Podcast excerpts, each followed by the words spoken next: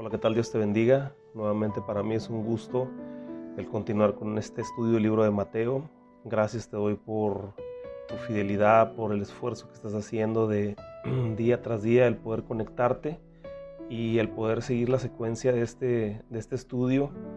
Eh, créeme que Dios no se queda con nada, Dios te va a bendecir de una forma especial porque ese es el propósito de Dios, que nosotros aprendamos y caminemos día a día ah, hacia el conocimiento, que día tras día lo, a través de la palabra lo descubramos. Y cada vez que tú te conectas y cada vez que tú abres tu Biblia, haces tus anotaciones, buscas la manera de enriquecer tu vida espiritual a través de la palabra, créeme que tu vida espiritual va dando paso y paso y paso adelante porque hay una promesa donde dice la palabra de Dios que la fe viene por el oír, el oír la palabra de Dios, ¿verdad? A través de que nosotros vamos escudriñando su palabra, vamos viendo todos los, todos los prodigios, todas las señales, todos los milagros que hizo el Señor Jesucristo. Nosotros vamos creciendo y vamos avanzando en fe, ¿verdad? Y cuando te presentas con circunstancias difíciles en tu vida, eh, tú tienes la manera y las herramientas de cómo afrontarlo. Eso es lo más importante, ¿verdad? Llenarnos de herramientas para que nosotros podamos eh, afrontar las dificultades que tenemos en esta vida presente, ¿verdad? Porque dice la palabra de Dios que aunque pues no, no somos del mundo, pero estamos en este mundo y definitivamente tenemos que buscar la manera de poder resolver todos los problemas y todas las adversidades, pero no hay mejor manera de resolverlas que a través de un consejo que recibimos por medio de la palabra, ¿verdad? Y en este día continuamos con el versículo 13 del capítulo 3, ¿verdad? Eh, hoy inicio de semana. Espero que el Señor bendiga grandemente tu semana, tu, trabajo, eh, donde quiera que tú vayas, donde quiera que nos estés escuchando, que el Señor te bendiga grandemente y te fortalezca para que esta semana sea una semana llena de bendición, donde tú puedas aprender y compartir el mensaje también con las personas que te rodean y que podamos ser esa luz en medio de la oscuridad que podamos ser esa sal de la tierra, porque así dice su palabra, que debemos de ser esa sal de la tierra. Y, y que este inicio de semana entres con toda la fuerza que únicamente el Señor nos puede dar, ¿verdad?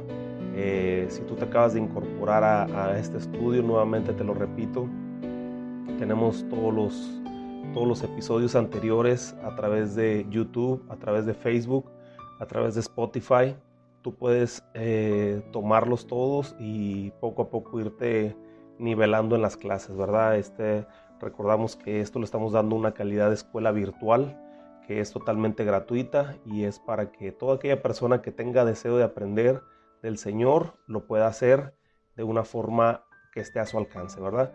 Y me gustaría iniciar este tiempo con una oración, ahí donde tú estás, si quieres cerrar tus ojos o, acompañarme únicamente en esta oración. Yo te voy a pedir ahí que lo hagas. Señor, te damos gracias, gracias en esta mañana por tu amor, por tu misericordia, por tu bondad. Gracias por todo lo que tú estás haciendo, Señor, porque sabemos que a través, Señor, de, de, que escudriñemos tu palabra, a través de escudriñar el mensaje, podemos nosotros crecer más y más. Gracias, Señor, porque has dejado la palabra tuya, que es palabra viva, Señor, que ha podido resistir mi Dios, las adversidades de muchos años, Señor, de miles de años, y que a ti te ha placido tenerla eh, disponible para nosotros en este tiempo. Mi Dios, es un milagro que la palabra tuya esté en este tiempo para nosotros y te agradecemos de corazón por eso. Gracias por la vida, gracias por este día, gracias porque nos permites poder despertar nuevamente y poder adorarte, eh, bendecirte, eh, agradecerte, Señor. Y yo te pido, Señor, que esta semilla pueda quedar sembrada en el corazón de mis hermanos y dar fruto al ciento por uno, Señor, que cada quien, cada persona que escuche este mensaje, Señor, pueda tener esa tierra fértil en su corazón para recibir la semilla de tu palabra. Señor, nos unimos también ah, por la circunstancia, por la situación de este mundo, Señor, por eh, esta pandemia a nivel mundial. Nos ponemos en tus manos, Señor, creyendo, mi Dios, que tú tienes el control de todas las cosas, que tú no nos dejas, que tú no nos desamparas, que todo está en orden y que todo está, Señor, eh, en tus manos, Señor. Yo te pido que traigas pronta recuperación para todas aquellas personas, Señor, que han contraído la enfermedad, y que seas tú, mi Dios, eh, fortaleciendo su sistema de defensas eh, para que ellos puedan, Señor, prontamente recuperarse y también que protejas a todas aquellas personas que no han sido infectadas, Señor, guarda en sus hogares, guarda sus hogares, Señor, pon esa sangre preciosa tuya en los dinteles, mi Dios, y que, mi Dios, la enfermedad no los alcance. Ayúdanos, Padre, sana nuestra tierra, sana nuestra nación, Señor, y que este virus pueda retroceder en el nombre de Jesús. Te damos gracias en esta mañana, en el nombre de Jesús. Amén. Muy bien, versículo 13 del libro de Mateo dice, entonces Jesús vino de Galilea a Juan al Jordán para ser bautizado por él. Mas Juan se le oponía diciendo, yo necesito ser bautizado por ti, y tú vienes a mí. Pero Jesús le respondió, deja ahora, porque así conviene que cumplamos toda justicia. Entonces le dejó, ¿verdad? Aquí vemos eh, un panorama eh, con Juan el Bautista. Juan el Bautista aparece en escena y se encuentra con Jesús, ¿verdad? Y, sabemos nosotros que Juan el Bautista y Jesús eran familiares, familiares directos, ¿verdad? Eh, al parecer eran primos, aunque en realidad eh, pues no hay manera de que se pudiera comprobar este hecho.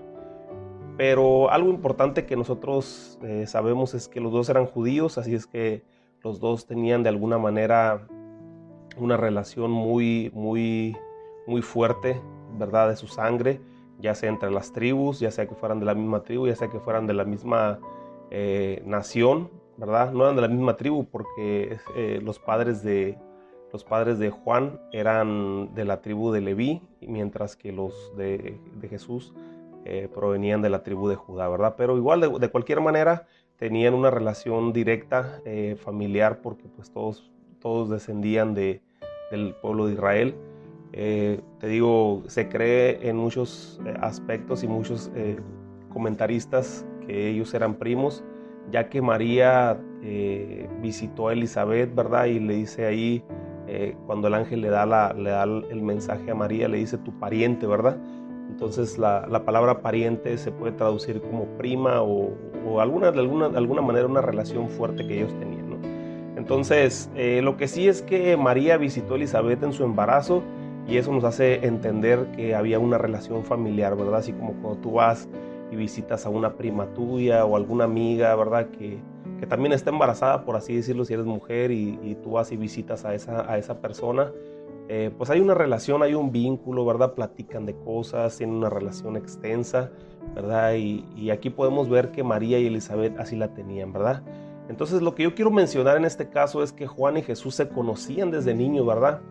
Eh, recordamos que más o menos la diferencia de edades eran de seis meses, ¿verdad? Cuando, cuando eh, eh, Juan nació, a, María le faltaban unos tres meses para aliviarse, este, no, seis meses, perdón.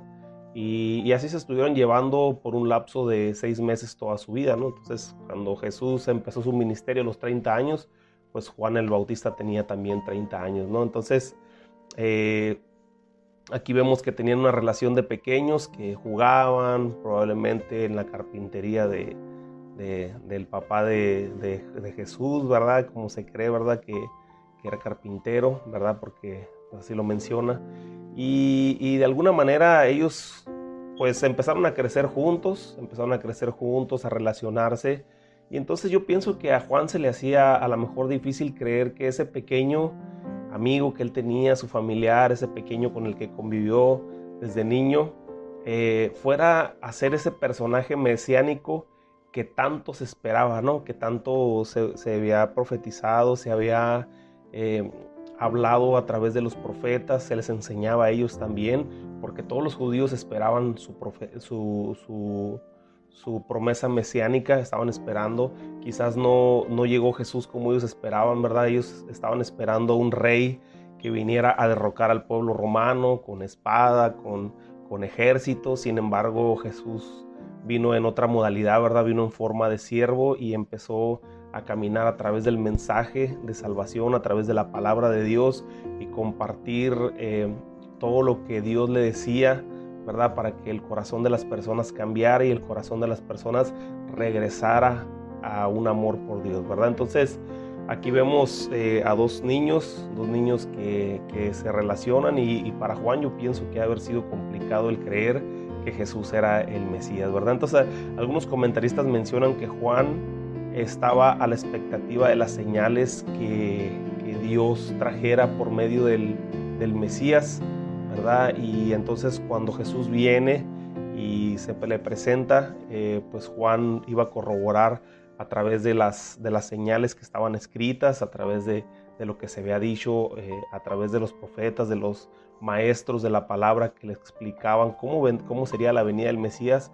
Eh, él trataba de ver esas señales, ¿verdad? En Jesús, ¿verdad? Entonces, pero Juan de cualquier manera divagaba un poquito en el, en el entendimiento de, que a lo mejor Jesús fuera exactamente el Mesías y lo vemos por ahí más adelante en el, en el capítulo 11 que lo miraremos un poquito más adelante, pero aquí cabe mencionar que, que estamos en el capítulo 3 cuando Jesús viene y es bautizado por Juan el Bautista, pero todavía en el, capítulo 11 tiempo más adelante, eh, eh, cuando Juan, Juan el Bautista fue encarcelado, sabemos que Juan el Bautista fue encarcelado por Herodes, y podemos ver ahí que le manda unos mensajeros, Juan el Bautista le manda unos mensajeros a Jesús y le dice que le preguntaran, ¿verdad? Le dijo, pregúntale a Jesús si es él el que, al que estamos esperando o, aún esperamos a otro, ¿no? Entonces Jesús ahí le contesta, ¿no? A sus discípulos y le dice, vayan y platíquenle, díganle que, los ciegos ven, que, ¿verdad? Los, los leprosos son sanados, ¿verdad? Los paralíticos, todo, todo, todos los milagros, todos los prodigios que Jesús estaba haciendo entonces todo eso era señal porque Juan el Bautista sabía que iba a venir a sanar los enfermos, ¿verdad? Según Isaías, dice la palabra de Dios que Él llevó todas nuestras enfermedades, Él, él curó todas nuestras heridas, ¿verdad? El castigo de nuestra paz fue sobre Él y por sus llagas hemos sido curados. Entonces era algo que ya se esperaba desde Isaías, que el Mesías trajera todas estas señales, ¿verdad? De sanidad, trajera todas esas señales, estos milagros, estos prodigios.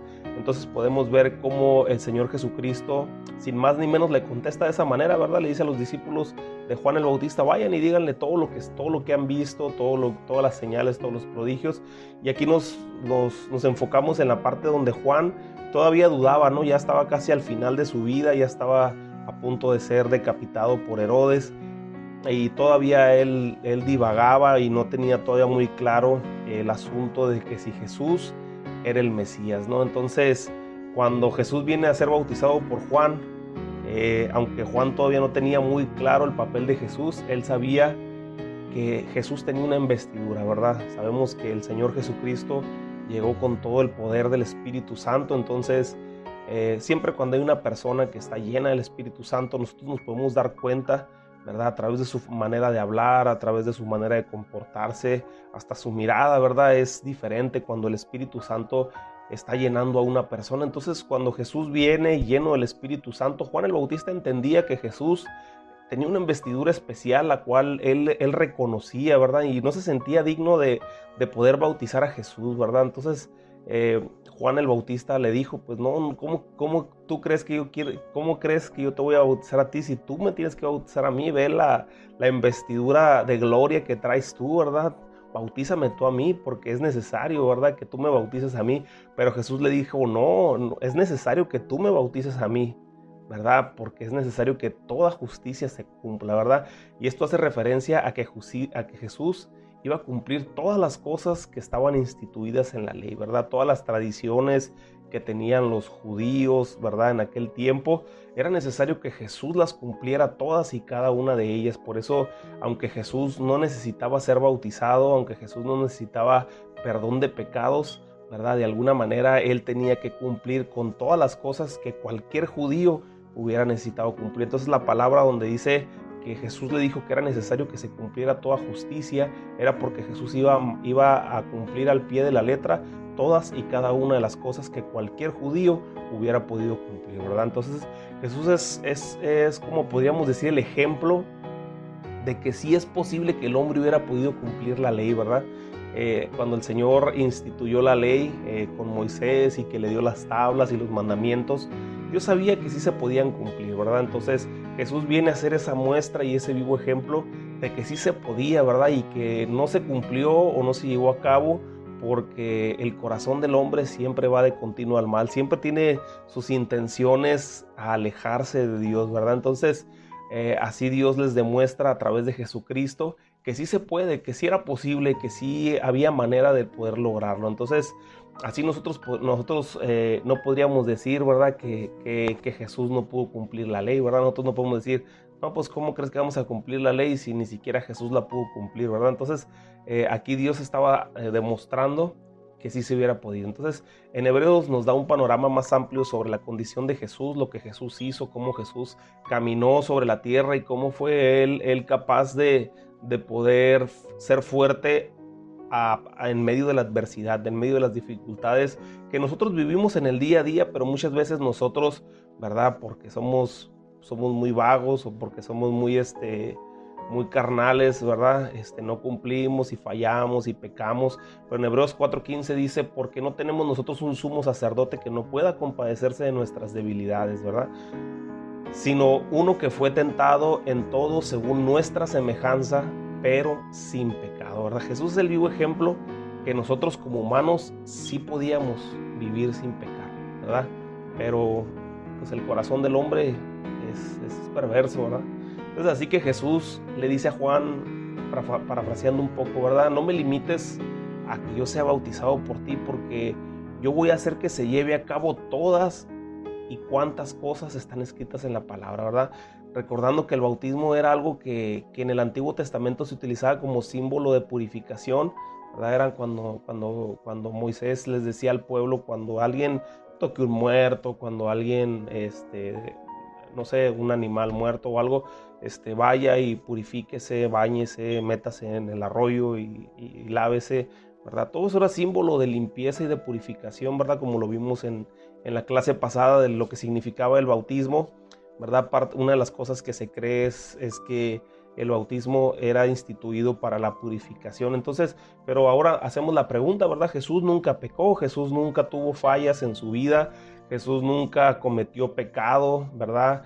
Y entonces, ¿para qué, para qué era necesario que Jesús se, bautizara si él no tenía pecado? Acuérdate que el bautismo era para llamar al arrepentimiento y a la confesión de sus pecados. Sin embargo, eh, aquí vemos nosotros cómo Jesús dijo, aunque no tenga pecado, aunque no tenga yo este, nada de qué arrepentirme, yo voy a ir y me voy a bautizar porque es necesario que cumpla yo todas las cosas ¿verdad? Que cualquier judío pueda llevar a cabo, ¿verdad? Entonces aquí vemos cómo Jesús se alinea a cumplir todas las cosas que cualquier persona hubiera tenido que cumplir. Versículo 16 dice, y Jesús después que fue bautizado, dice, subió luego del agua, y aquí que los cielos fueron abiertos y vio el Espíritu de Dios que descendía como paloma y venía sobre él. Y hubo una voz del cielo que decía, este es mi Hijo amado en quien tengo complacencia, ¿verdad? Aquí vamos a tocar un tema un poco delicado, sé que ha habido un tema muy controversial con respecto a la Trinidad, ¿verdad? Es un tema muy controversial que necesitaríamos muchos espacios, ¿verdad? Para discutir quizás con alguien que esté en contra o alguien que no apruebe esta parte, pero para efectos de este comentario bíblico eh, quiero mencionar que estamos nosotros de acuerdo con las tres formas en que Dios se manifiesta, ¿verdad? Eh, cuando la palabra de Dios habla sobre el Espíritu Santo, podemos encontrar una traducción del griego, eh, de la palabra griega que es espíritu, que es neuma, y hace referencia al Espíritu de Dios, ¿verdad? O a un otro espíritu, ¿verdad? Cuando se habla de un espíritu, o la parte espiritual de una persona, o la parte espiritual de Dios, ¿verdad? Se utiliza la palabra neuma, ¿verdad? Y esto hace referencia al poder activo de Dios, ¿verdad? Lo que Dios hace, ¿verdad? Como el, como la manifestación de Dios, ¿verdad? Y en el Antiguo Testamento se utilizaba esa misma palabra, ¿verdad? Con su variante en hebreo que significaba ruach y hace referencia al soplo de Dios, ¿verdad? Cuando dice la palabra de Dios que el Espíritu de Dios se movía sobre la faz de las aguas cuando no había nada de la creación ni nada. Él dice, el Espíritu de Dios se movía sobre la faz de las aguas, entonces habla del rush, ¿verdad? Como el viento de Dios, como el soplo de Dios, el soplo de vida, el aliento de vida de Dios, ¿verdad? Entonces, eh, yo sé que muchas enseñanzas tratan de demostrar que, cuando se abre el Espíritu de Dios o el Espíritu Santo, eh, es solamente una fuerza, ¿no? Como decir, la fuerza de Dios, ¿verdad? Sin embargo, vemos cómo el Espíritu Santo, a través de la Escritura, eh, vemos cómo tiene una personalidad el Espíritu Santo, ¿verdad? El Espíritu Santo habla en el libro de los Hechos a los apóstoles para darles indicaciones, ¿verdad? Habla en diferentes partes del Nuevo Testamento, el apóstol Pablo hace mención cómo el Espíritu Santo da instrucciones, ¿verdad? Da, una, eh, da, una, este, da consejos, ¿verdad? Y, el mismo Jesús lo dijo, ¿verdad? La función que iba a hacer el Espíritu Santo. En 1 Timoteo capítulo 4, versículo 1, dice, pero el Espíritu dice claramente, o sea, el neuma de Dios, eh, aquí Timoteo y en la carta yo sé que aunque en el Antiguo Testamento y en las cartas en los pergaminos no se utilizaba eh, la escritura en mayúscula, ¿verdad? Eh, no se utilizaban las mayúsculas y eso, pero aquí vemos cómo, cómo en la traducción que nosotros tenemos cuando hace referencia al Espíritu de Dios siempre maneja la E mayúscula y aquí lo menciona con la E mayúscula. Dice, pero el Espíritu dice claramente, o sea, el Espíritu Santo habla a nuestra vida, habla a nuestro corazón. ¿verdad? Habla a nuestra mente para darnos esas instrucciones, para hacernos sentir, ¿verdad? Eh, eh, la paz y lo que nosotros tenemos. Porque el Espíritu Santo dice que el fruto del Espíritu Santo se manifiesta en amor, paz, gozo, paciencia, benignidad, bondad, mansedumbre y templanza y fe. Entonces el Espíritu Santo habla a través de todas esas, formas, ¿no? Entonces aquí dice en 1 Timoteo 4.1 dice, pero el Espíritu dice claramente que en los posteriores tiempos algunos apostatarán de la fe ¿Qué significa apostatar de la fe? Regresar o dejar la fe. Simplemente eh, vemos cristianos que eran muy fieles o todavía vemos ahorita en internet, me llamó la atención el caso de un hijo de un pastor, ¿verdad? Que, que pues tenía un grupo de música y todo y quizás alabó mucho tiempo a Dios en la iglesia, en la congregación a través de la música, pero de repente él, él dice que, que pues en realidad él no, tiene una creencia totalmente en Dios, ¿verdad? Él, él no está seguro si de la existencia de Dios. Y eso a mí lo que me lleva a pensar es que él no ha tenido un encuentro con el Espíritu Santo, porque cuando nosotros tenemos un encuentro con Dios a través del Espíritu Santo, cuando el Espíritu Santo dice la palabra de Dios que nos sella, ¿verdad? Y, y es cuando ya tu vida cambia totalmente, ya no, no puedes volver a ser el mismo, ¿verdad? Yo tengo un testimonio de que yo a los 11 años tuve mi primera experiencia con el Espíritu Santo, ¿verdad? El Espíritu Santo me tocó, yo fui quebrantado, ¿verdad? Este, y desde ese momento yo, para mí fue muy claro todas las cosas de Dios, ¿verdad? ¿Por qué? Porque el Espíritu Santo eh, abrió mi mente en ese momento para que yo pudiera entender las cosas de Dios.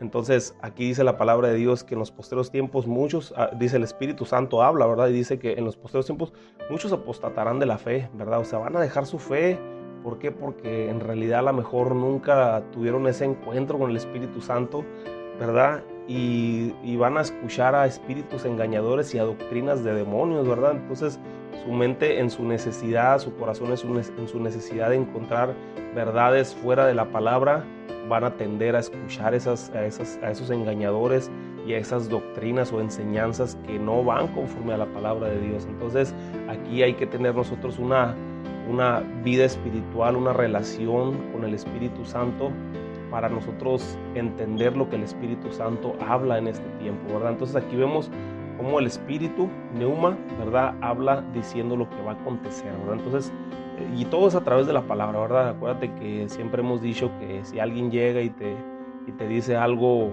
eh, algo que viene de parte de Dios, tú siempre tráelo a la luz de la palabra, compáralo con con la palabra y si lo que te están diciendo es antibíblico o no lo respalda la, Biblia, entonces no es algo que sea correcto, ¿verdad? Siempre hay que tratar nosotros de, comparar cualquier cosa que nos digan, tratar de, traerlo a la luz de la palabra, ¿no?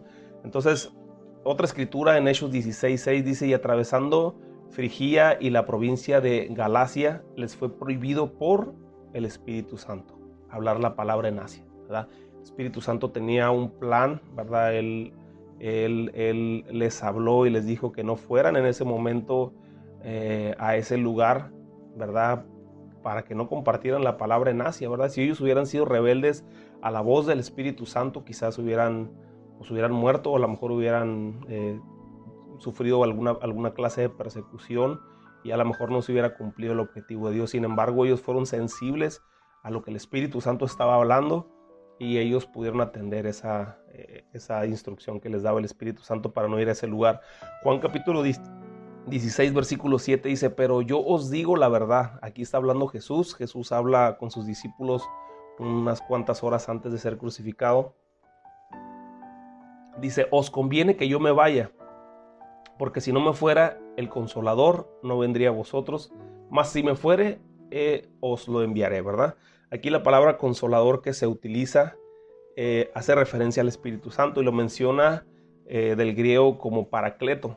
Y esta es una eh, y es, es uno que, que defiende, ¿verdad? O la traducción de paracleto es una persona como, como un intercesor o una persona, un defensor, ¿verdad? Entonces vemos cómo el Espíritu Santo ahora va a ser la función de Cristo cuando estaba aquí en la tierra hablarnos, enseñarnos, consolarnos, pero Jesús dijo que nos convenía que Él se fuera, o le dijo a sus discípulos que lo que convenía que Él se fuera para que el Espíritu Santo viniera y empezara a, trabajar con nosotros, ¿verdad? Entonces así vemos cómo Dios, que es uno mismo, trabaja en diferentes, en diferentes formas, ¿verdad? A través de, de su forma como Padre, a través de su forma como Hijo o a través de su forma como el Espíritu Santo, pero recordemos que los tres son uno solo, ¿verdad? Uno solo y los tres son uno solo, ¿verdad? Y entonces en 1 Corintios describe muy claro eh, cómo, cómo, las tres partes de Dios trabajan eh, en la iglesia, trabajan en nuestra vida, eh, trabajan para el cuerpo de, trabajan en el cuerpo de Cristo, ¿verdad? Desde, desde diferentes panoramas, ¿verdad? En el capítulo 12, versículo 4 de, de Primera de Corintios dice, ahora bien, hay diversidad de dones pero un espíritu es, pero el espíritu es el mismo, ¿verdad? Te lo repito, ahora bien, hay diversidad de dones, pero el espíritu es el mismo, ¿verdad? ¿Quién es el que da los dones? ¿Verdad? Lo decía el apóstol Pablo que busquemos los mejores dones, ¿verdad? Hay dones de profecía, don de, de, sabiduría, don de ciencia, ¿verdad? Que nos da el Espíritu Santo, don de sanidad, ¿verdad?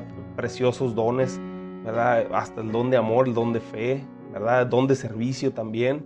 Entonces, ¿quién es el que da los dones? Los da el Espíritu Santo. Capítulo 12, versículo 4 dice, ahora bien, hay diversidad de dones, pero el Espíritu es el mismo. Y luego dice el 5, y hay diversidad de ministerios, pero el Señor es el mismo. ¿Quién es el que da los ministerios o quién es el que dio los ministerios a la iglesia? Recordando o recapitulando un poquito que los cinco ministerios que fueron dados a la iglesia, ¿verdad? Al cuerpo de Cristo son cinco, ¿verdad? Es, eh, pastor, maestro, evangelista, profeta y apóstol, ¿verdad? Son cinco, cinco, ministerios los que fueron dados a la iglesia. Y aquí eh, sabemos nosotros por la palabra y por la escritura que fueron impartidos por el Señor Jesucristo. Entonces aquí en, el capítulo 12, versículo 5, el apóstol Pablo lo, lo menciona y dice, hay diversidad de ministerios, pero el Señor es el mismo y el versículo 6 dice, y hay diversidad de operaciones, pero Dios que hace todas las cosas es el mismo, ¿verdad? Entonces, aunque el Espíritu Santo es el que nos da los dones, aunque el Señor Jesucristo es el que nos asigna nuestros ministerios, a fin de cuentas, el que opera todas esas, cosas es Dios, ¿verdad? Entonces aquí vemos las tres partes de Dios, en Padre, Hijo y Espíritu Santo, operando, ¿verdad? Eh, en la iglesia, operando en nuestra vida este, ayudándonos a que nosotros podamos, ¿verdad?, caminar con todas las herramientas que necesitamos en este mundo, ¿verdad? Este, aquí vemos la descripción de cómo Dios opera a través de estas tres partes. Así que en esta escena vemos, en la escena que estamos regresándonos un poquito a la parte del, del bautismo de Jesús, ¿verdad? Vemos en esta parte la representación de las tres personas, ¿verdad? Eh, me imagino que fue una confirmación para Juan el Bautista el ver a las tres partes de Dios juntas, ¿no? Que fue el, Padre hablando desde el cielo, eh, al Espíritu Santo descendiendo como paloma. Fue muy claro para ellos, todos los, eh, este, los evangelios sinópticos lo mencionan, ¿verdad? Ver cómo el Espíritu Santo desciende en forma de paloma y ver al Hijo, ¿verdad? Este, en la tierra cumpliendo su misión, ¿verdad? Y, diciendo el Padre, este es mi Hijo amado en el que tengo complacencia. Entonces, eh, se puede ampliar un poquito más este, este, este estudio, ¿verdad? Con respecto a todas las cosas que hemos estado hablando. Eh, pero nos vamos a limitar únicamente a hablar, hablar hasta, hasta este punto sobre esto porque pues podemos hacerlo muy largo, ¿verdad? Pero aquí lo importante es entender que Dios es uno solo, ¿verdad? Pero se puede manifestar en tres formas, ¿verdad? Eh, en alguna ocasión, ¿verdad? Hemos hablado y hemos dicho que, que la era del Padre fue hasta el Antiguo Testamento, ¿verdad? Eh, después entra en escena el Señor Jesucristo en el en el Nuevo Testamento y después el Señor Jesucristo se sienta a la diestra del Padre y empieza el tiempo del Espíritu Santo, que es el tiempo que estamos viviendo nosotros. Y gracias a Dios por el Espíritu Santo, ¿verdad? Porque a través de Él nosotros podemos ser guiados. Dice la palabra de Dios que cuando el Espíritu Santo venga, que ya, que ya está aquí, ¿verdad? Eso lo, eso lo dijo Jesús antes de irse, ¿verdad? Él nos va a convencer de todo, de pecado, de justicia y de juicio, ¿verdad? Y es importante entender que el Espíritu Santo es el consolador, ¿verdad? Es el que nos, nos conforta, es el que intercede también, ¿verdad? Y el que nos ayuda a poder salir adelante ante cualquier circunstancia. También dice la palabra de Dios que cómo, cómo hemos de orar nosotros como conviene, ¿verdad? No sabemos nosotros muchas veces orar, no sabemos nosotros qué expresar o cómo expresarnos con el Padre, pero dice la palabra de Dios que el Espíritu Santo, ¿verdad? Intercede por nosotros, ¿verdad? Con gemidos indecibles. ¿Verdad? Delante del Padre. Entonces, el Espíritu Santo tiene una función muy especial en este tiempo, así es que nosotros conozcamos al Espíritu Santo, eh, empapémonos, ¿verdad? De la parte de Dios eh, eh, en referencia al Espíritu Santo, ¿verdad? Nosotros vamos a ser llenos, dice la palabra de Dios, recibiréis poder cuando venga el Espíritu Santo, ¿verdad? Para serle testigos, ¿verdad? Entonces, vemos aquí una parte muy preciosa. Estamos viviendo en este tiempo, en el tiempo de la gracia, ¿verdad? Y a través del Espíritu Santo nosotros vamos a ser guiados, ¿verdad? Ante cualquier circunstancia, cosas que nosotros vivamos y le damos gracias a Dios por, por su Espíritu Santo, ¿verdad? Y quiero terminar con esto, quiero terminar con nuestra oración y espero que este día sea un excelente día para ti y que puedas eh, caminar, ¿verdad? Tomado de la mano de Dios y que el Espíritu Santo te guíe, ¿verdad? En cualquier decisión que tú tomes. Vamos a orar. Señor, te damos gracias Gracias por tu amor, gracias por tu misericordia, gracias por tu bondad. Gracias Señor por todo lo que tú estás haciendo en este tiempo, Señor. Yo te ruego con todo mi corazón que tú selles esta palabra en el corazón de mis hermanos y que dé fruto al ciento por uno, Señor, y que a su debido tiempo, Señor, ellos puedan compartir un fruto apacible con las personas que les rodean, Señor. Bendice su día, este, guárdalo, Señor, de cualquier enfermedad, de cualquier adversidad. Señor, y que tu Espíritu Santo nos guíe, Señor, como dice tu palabra, a toda verdad y a toda justicia. Te damos gracias en el nombre de Jesús.